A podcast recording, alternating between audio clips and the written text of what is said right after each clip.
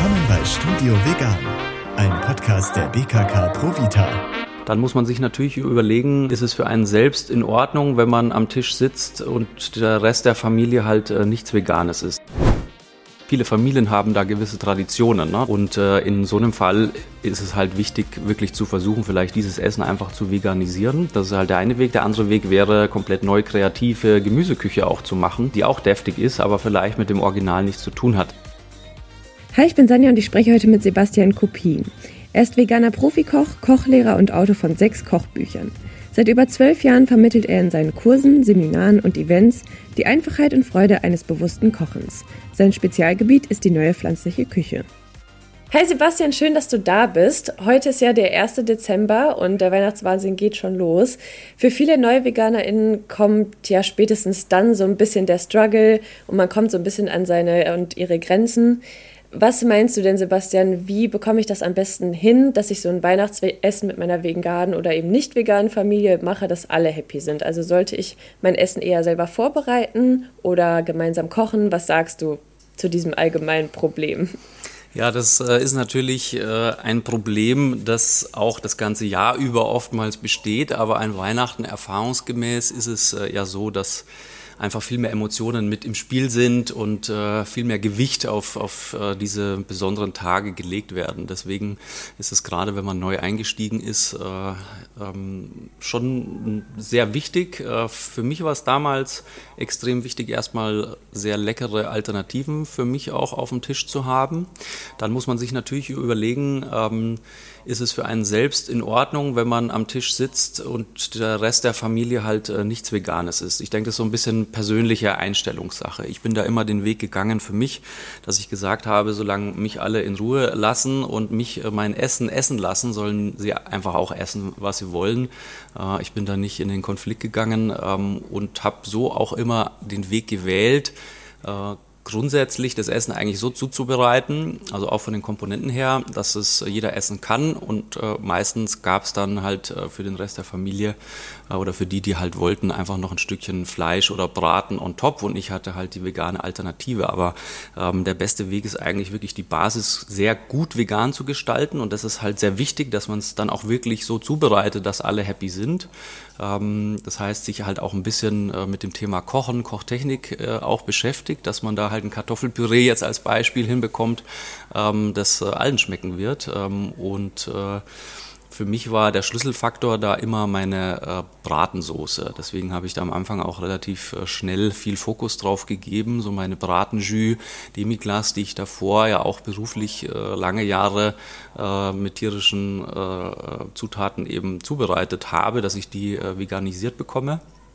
Ähm, bin immer noch dran. Äh, sie wird jedes Jahr besser seit äh, vielen Jahren, aber hat halt relativ schnell so eine Qualität bekommen, dass äh, niemand da einen Unterschied merkt. Ne? Also das kann ich ganz selbstbewusst äh, immer sagen.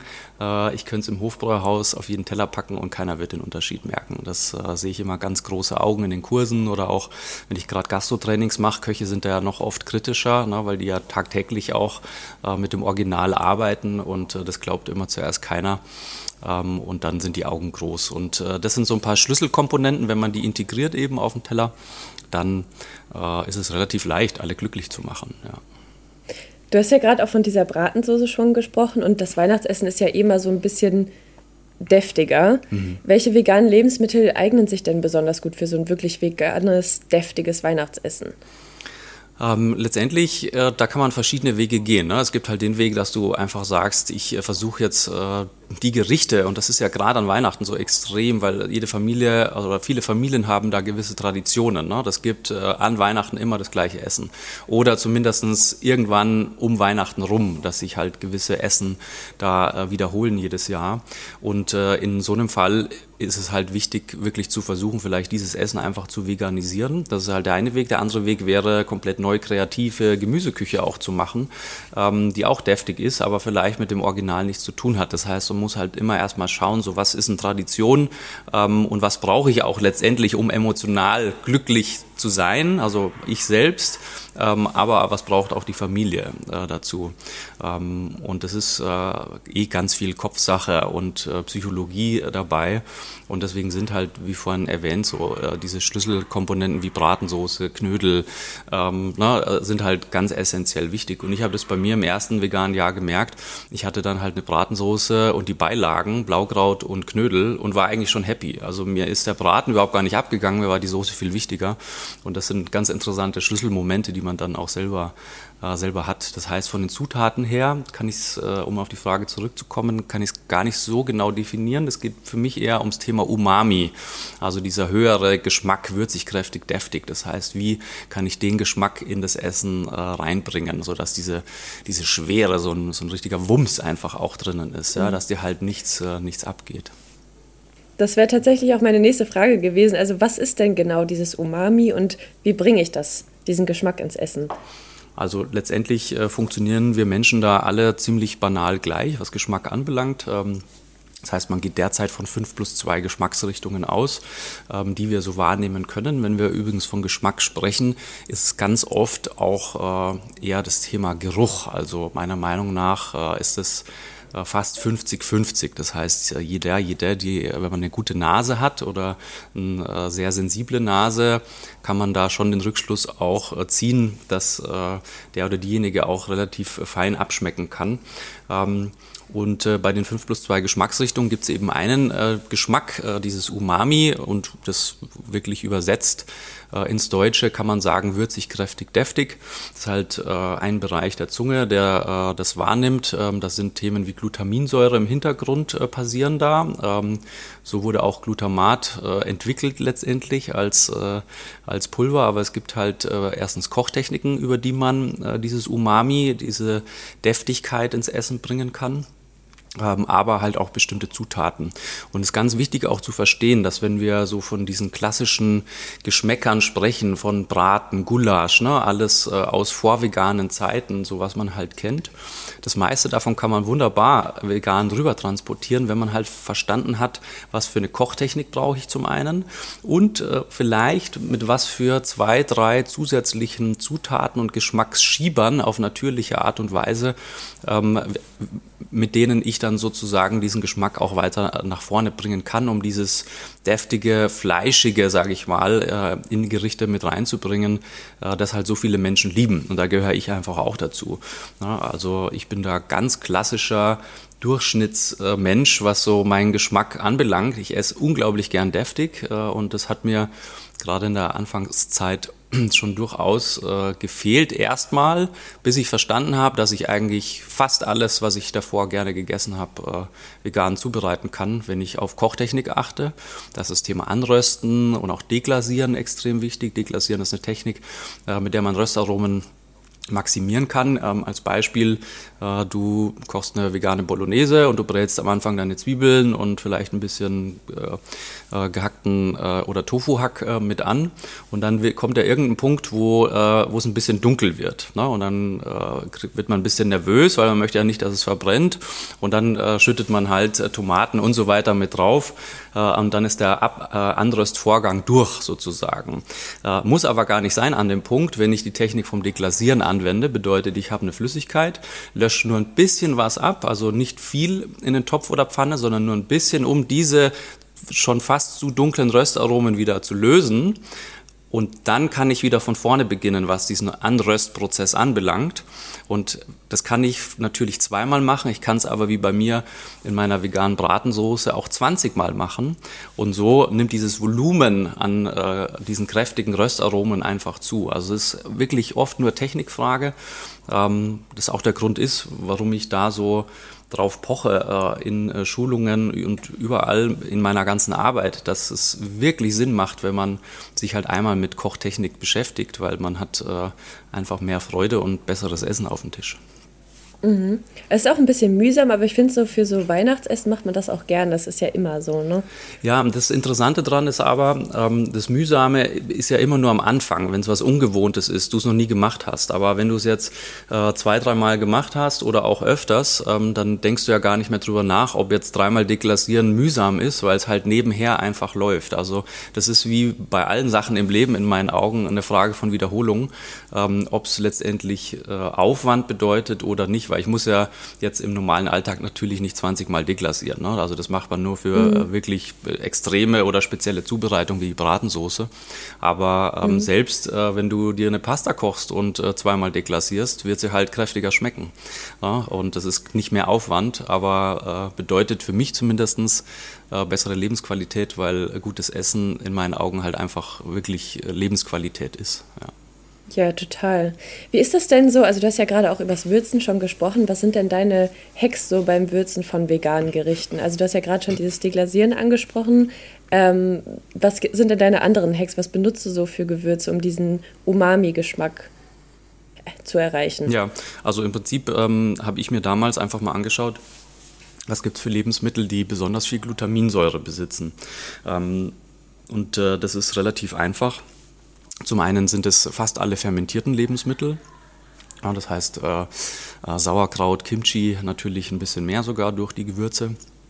Ähm, äh, auch äh, fermentierte Sojaprodukte wie Misopasten gibt es ja ganz unterschiedliche und äh, auch Qualitäten von äh, Himmel bis Hölle alles dabei. Ja, also es ist unglaublich. Sojasoßen, gleiches Spiel, gibt es unglaublich tolle Sojasoßen, aber es gibt auch unglaublich schlechte, ähm, die ein Essen auch versauen können. Ähm, äh, das bringt unglaublich viel Umami mit rein. Getrocknete Tomaten, äh, Kapern verwende ich sehr gerne, wenn es äh, um den Ersatz von Sardellen zum Beispiel geht. Getrocknete Pilze sehr gerne verwendet bei mir auch, gerade Shiitake, Maitake in getrockneter Form, Steinpilze. Also da ist auch ganz interessant, weil wenn du jetzt einen getrockneten Steinpilz vergleichst mit einem frischen, was das Aroma anbelangt, das sind ja wie zwei unterschiedliche Produkte. Also es hat ja miteinander fast nichts mehr zu tun.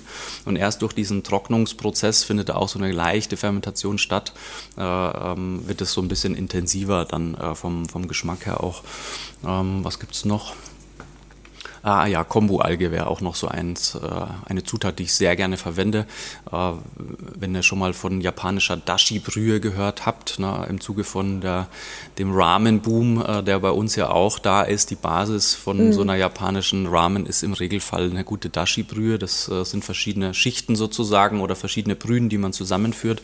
Und die Basisbrühe ist halt eine Dashi und äh, da wird Kombu-Alge und im Original also ein fermentierter Thunfisch, Katsuoboshi verwendet, kann man vegan aber super mit Shiitake und Kombu machen. Und Kombu ist eins der Lebensmittel, die wirklich äh, das Maximum an Glutaminsäure besitzen. Also wenn du dann nur so ein äh, sagen wir mal, du hast eine Bolognese gekocht äh, für so einen 5-Liter-Topf und dann nimmst du so ein 4 cm Stück an guter Kombu-Alge, gibt es auch Qualitätsunterschiede, packst die mit rein. Ähm, dann äh, wuppt das Gericht einfach um 20 bis 30 Prozent nach vorne geschmacklich. Ne? Es ist halt ein banaler Geschmacksverstärker, muss man auch ganz klar sagen. Ne? Du könntest auch einfach eine Prise Glutamat reinmachen, hättest das gleiche Ergebnis. Mhm. Äh, ist halt die Frage, ob man das machen möchte. Und ich versuche es halt in meiner beruflichen Küche auf jeden Fall äh, nicht zu machen.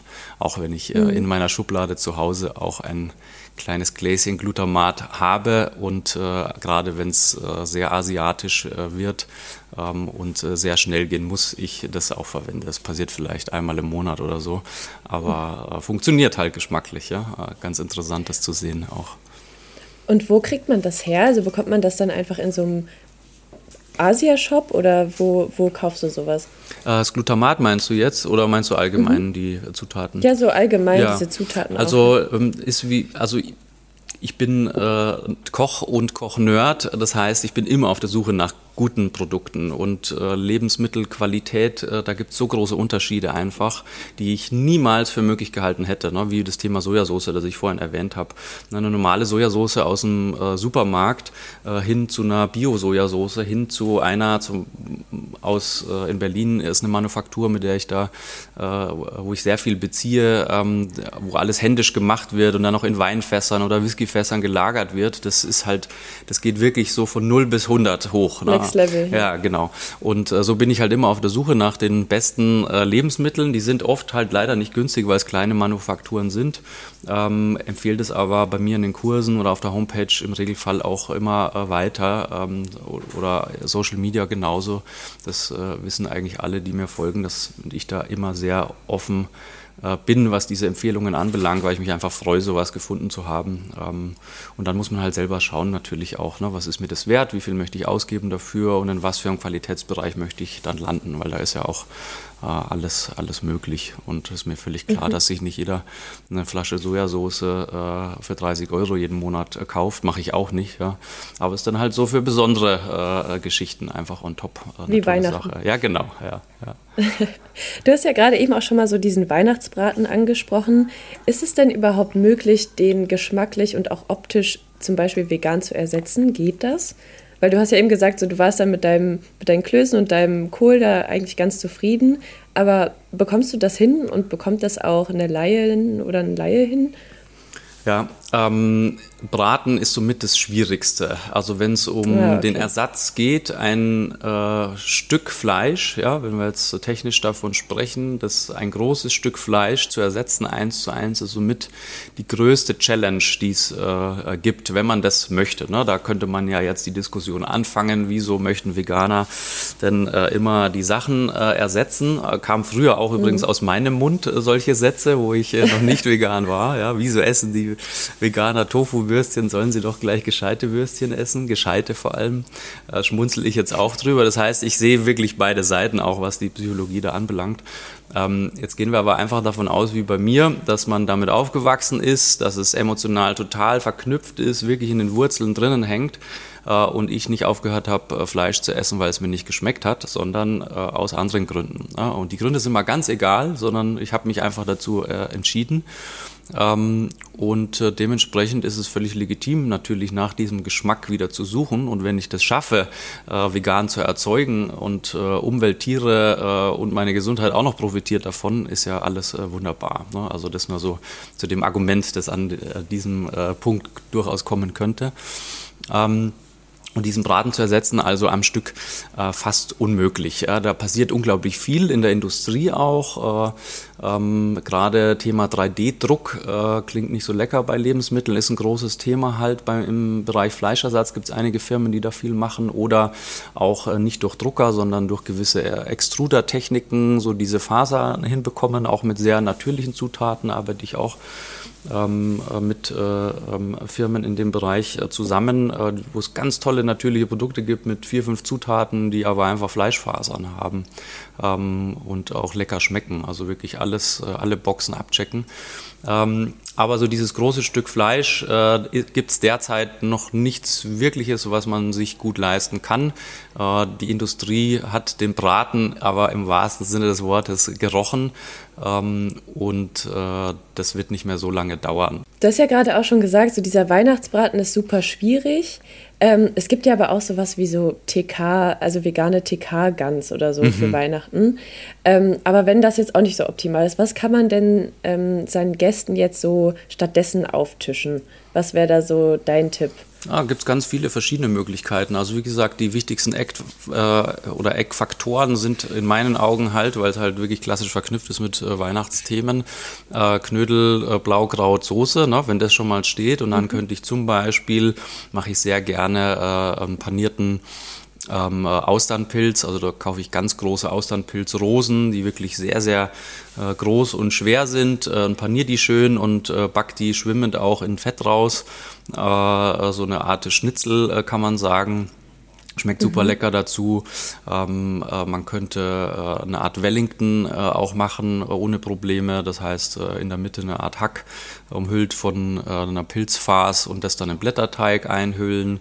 Ähm, ich könnte eine Art Sauerbraten, Ragout dazu machen, also dass es halt nicht das Stück ist, sondern ähm, eher äh, eher kleiner. Ich habe Rezepte für ein Portobello Bourguignon zum Beispiel oder ein äh, Pilz, ein rauchiges Pilzgulasch oder ein ganzer Blumenkohl gebacken, habe ich erst äh, kürzlich ein Reel rausgebracht. Also das ist, könnte ich jetzt äh, zwei Stunden lang Möglichkeiten aufzählen, was, was da geht. Aber an Weihnachten, um das nochmal zu betonen, ist so dieser Rahmen, also wirklich Beilagen und Soße, fast maßgeblicher als der Braten an sich, um diese Emotionen auszulösen. Das ist ganz abgefahren, aber ähm, genauso funktioniert das äh, psychologische Essspielchen da an Weihnachten.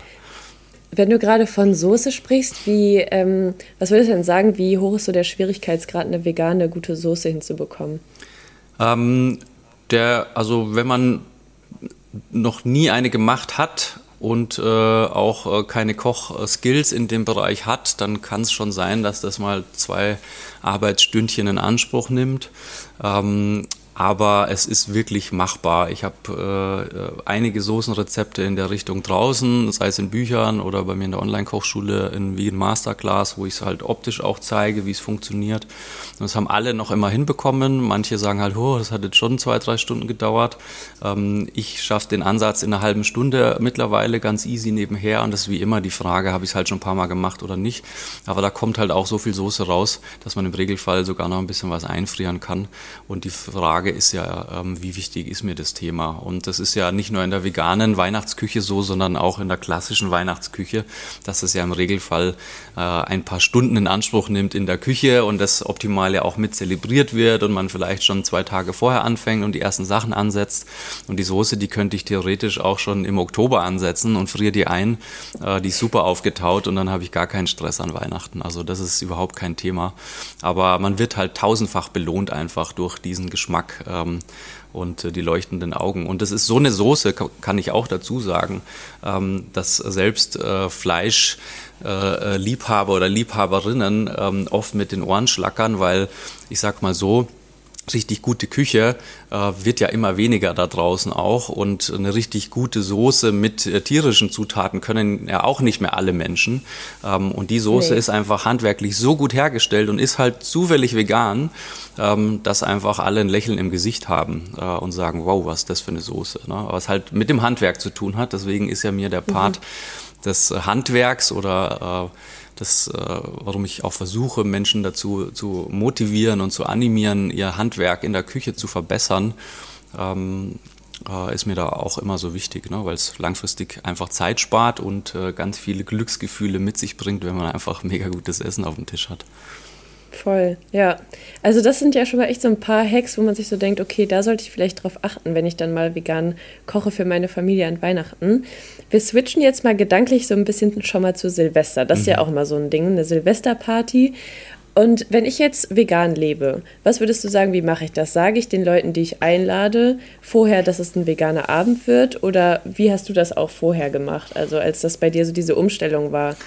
Ähm, ich würde mir manchmal wünschen, dass äh, die, diese Umstellungsphase ich nochmal äh, hätte, weil es war für mich halt der größte Spaß überhaupt, einfach nur Sachen zu kochen, ähm, vegan und den Leuten nichts zu sagen. Äh, und dann wirklich äh, das aufzulösen ne, währenddessen. Ne, weil wenn man es sehr gut macht, dann merkt es halt keiner. Ne. Da habe ich die ein oder andere Geburtstagsparty im Kopf mit 30 äh, Liter Chili, äh, wo wirklich einfach überhaupt niemand gemerkt hat und alle nur so, oh, le mega leckeres Chili. Ähm, das hat mir sehr viel Freude gemacht, funktioniert jetzt natürlich nicht mehr. Ich würde ähm, da einfach offen mit dem Thema umgehen. Also erstens, wenn ich einlade, bin ich ja sowieso Chef, äh, Chefin in der Küche und kann ja selber bestimmen, was ich da mache. Ähm, also muss ich erstmal nichts dazu sagen. Äh, das ist vorab ganz gut. Ähm, aber man weiß ja auch, da kennt ja auch die Leute, die man da einlädt. Wenn da vielleicht ein bisschen schwierigere Menschen dabei sind, dann sollte man es halt vielleicht doch vorher ansprechen. Sonst hat man nur Stress mhm. an dem Abend selber. Und dann ist das gleiche Spiel. Das muss einfach lecker sein und dann wird sich niemand beschweren. Das ist ja immer so das Lustige dabei. Ne? Man muss sich einfach richtig Mühe geben und gute Sachen kochen. Das ist immer so mein Ziel ja auch. Das ist immer so die, meine Quotenrechnung, wenn ich sage, äh, oder wenn ich was koche, dann möchte ich, dass von äh, 100 Menschen mindestens 90 komplett geflasht sind einfach von dem Essen, sagen, wow, wie lecker ist das. Und äh, da muss man sich dann halt auch Mühe geben, nicht zu viel Fertigprodukte kaufen, weil das, äh, da gibt es viele, die halt noch nicht äh, gut sind, sondern wirklich handwerklich äh, was Gutes zubereiten und dann wird es äh, immer schmecken. So, ja. Mhm. Du hast ja gerade schon so angesprochen, es muss irgendwie allen schmecken. Hast du denn so einen Tipp für vegane Snacks für so eine Silvesterparty, die garantiert allen schmecken? Ja, da gibt es, also Snacks meinst du jetzt im Sinne von äh, so Knabbereien äh, oder selber. Ja, oder was man so vorbereiten kann selber, ja. Also äh, ja, gibt's auch ganz äh, viele Sachen. Äh, Klassiker bei mir ist zum Beispiel mh, äh, Medjool-Datteln äh, gefüllt mit einer Walnuss und dann wirklich da so ein Tempeh-Streifen drumrum und äh, äh, frittiert es kurz knusprig raus mit ein bisschen Rauchpaprika drauf. Sowas funktioniert äh, mega gut. Äh, dann so Standard-Klassiker-Snacks, Pizzaschnecken. Ähm, also gibt's auch unendlich viel. Eine kleine Suppe mit ein paar schönen Toppings und Einlagen. Äh, also auch ein schöner Salat, einer meiner Klassiker bei meinem äh, ersten Buch auch mit drinnen sind so Chicorée-Schiffchen zum Beispiel, mit knusprig gebratenen Räuchertofu-Würfeln, also richtig knusprig, äh, wie so äh, Speck mit einer Birnen-Avocado-Würfelfüllung und da so eine Balsamico-Zwiebel-Reduktion mm. drüber. Das ist ein perfekter Snack auch, funktioniert immer. Also äh, unendliche Möglichkeiten, gar kein Problem. Das klingt auch richtig gut, muss ich sagen. Das merke ich mir auf jeden Fall für Weihnachten. Ja, ist eine schöne Kombi, ne? weil Birne ähm, und dieses Rauchige äh, funktioniert halt einfach mit dem äh, Bitteren vom äh, Chicorée und dann dieser Reduktion vom Balsamico und ist auch super vorzubereiten. Was würdest du denn sagen, wenn ich jetzt ähm, Anfängerin oder Anfänger bin, was so vegane Gerichte generell angeht? Was sollte ich eher lieber weglassen oder mich gar nicht daran versuchen, dass das Event jetzt kein Flop wird? Mm, da würde ich wirklich also kann man pauschal nicht sagen, weil Menschen so unterschiedlich sind, äh, ne, was so die Geschmäcker anbelangt. Aber ich äh, empfehle immer wenig Fertigprodukte zu verwenden, ähm, weil da gibt es halt viele gute, aber viele, die halt auch einfach nicht gut sind. Und immer Sachen, wo Menschen direkt in den Vergleich gehen können. Das heißt, wenn ich jetzt einen nicht veganen Menschen habe, der halt sonst äh, einfach ähm, äh, das äh, Original immer ist und ich ihm halt eine schlecht gemachte äh, Nachahmung vorsetze, dann wird er damit halt nicht glücklich sein. So, das finde ja. ich, da muss man drauf aufpassen. Deswegen ist dieses selbstgemachte, händisch gemachte oftmals der bessere, der bessere Move. Also ja, genau. Aber ansonsten, wie immer beim Kochen, einfach auch nach seinem eigenen Geschmack gehen. Ne? Also ja, lasst euch da und nicht hoffen, so. dass es schmeckt. Und hoffen, dass es schmeckt, ja. Also das ist letztendlich äh, mein größter Tipp an alle, die zu mir in die Seminare kommen. Ich sage, man weiß ja sowieso nicht, wie es den anderen schmecken wird. Ich kann immer nur nach meinem das eigenen stimmt, Empfinden ja. gehen und ich kann mir noch so sehr den Kopf zerbrechen und hoffen, hoffentlich schmeckt es äh, äh, den Leuten. Ähm, aber ich kann ja nur so kochen, wie es mir selber schmeckt. Und wenn ich selber damit zufrieden bin, dann habe ich mein Bestes gegeben und dann heißt entweder die anderen haben Glück gehabt oder nicht. Ja, ähm, aber mehr kann ich ja eh nicht machen. Also macht euch da einfach nicht verrückt. Aber gebt euch Mühe, äh, informiert euch vorher ein bisschen, kauft gute Zutaten, äh, nehmt euch die Zeit zum Kochen, so das ist ganz wichtig und dann kommen da gute Sachen raus. Ja. Mhm. Dann kommen wir auch schon zu meiner letzten Frage. Was würdest du denn sagen, wenn du jetzt ähm, Leute zu dir einlädst und da gibt es dann auch, auch Leute natürlich, die nicht vegan leben, Würdest du eher ein Buffet anbieten oder wirklich schon so ein gesetztes Essen, also ein mhm. gesetztes Menü vorbereiten? Hängt auch wieder ein bisschen von den Skills ab, würde ich sagen. Ähm, ich äh, koche immer sehr gerne Menüs, ja, weil es äh, durchgängig ist, ich mich mir mehr Gedanken dazu machen kann. Na, ich, jetzt bin ich aber halt äh, äh beruflich Koch, ja, also ein bisschen vielleicht anders. Ähm, grundsätzlich gilt die Regel, Vielfalt gewinnt. Ja, also ihr könnt mit Vielfalt einfach immer leichter punkten, weil dann findet jeder auch so ein bisschen das, was, äh, was ihm oder ihr schmeckt. Ähm, deswegen finde ich äh, auch äh, indische Küche so großartig, ne? wenn da so eine Art Buffet ist, weil man kann sich nehmen, es sind mhm. unterschiedliche Geschmäcker. Ähm, und das habe ich ganz am Anfang relativ schnell verstanden, dass je mehr Vielfalt auf dem Teller ist oder im Angebot auch ist, ähm, desto einfacher ist es auch, äh, Menschen zu begeistern. Je reduzierter es wird, desto mehr muss es auch auf dem Punkt sein. Ne? Also das kommt dann im Laufe der Zeit Zeit, mit mehr Erfahrung und mehr Sicherheit. Aber am Anfang macht ein Buffet und da ist für jeden äh, definitiv was dabei. Und ist auch am stressfreisten, weil dann muss es nicht pünktlich heiß auf dem Teller und Timings hat man nicht, sondern ist ein Teil kalt, ist ein Teil warm. Also mhm. viel entspannter. Ja. Okay, Sebastian, ich würde sagen, das war es sogar schon. Ich würde sagen, die HörerInnen sind auf jeden Fall perfekt gewappnet für Weihnachten und Silvester mit dir jetzt. Vielen, vielen Dank für deine Infos und für deine Zeit. Sehr, sehr gerne. Ich danke dir. Du hast eine Frage rund um das Thema Vegan? Dann schick uns gerne eine Sprachnachricht bei WhatsApp an die 01573 1830753. Die Nummer findest du natürlich auch in den Show Notes. Wir hören uns dann beim nächsten Mal. Das war Studio Vegan, ein Podcast der BKK Provita, Deutschlands erste veggie-freundliche und nachhaltige Krankenkasse.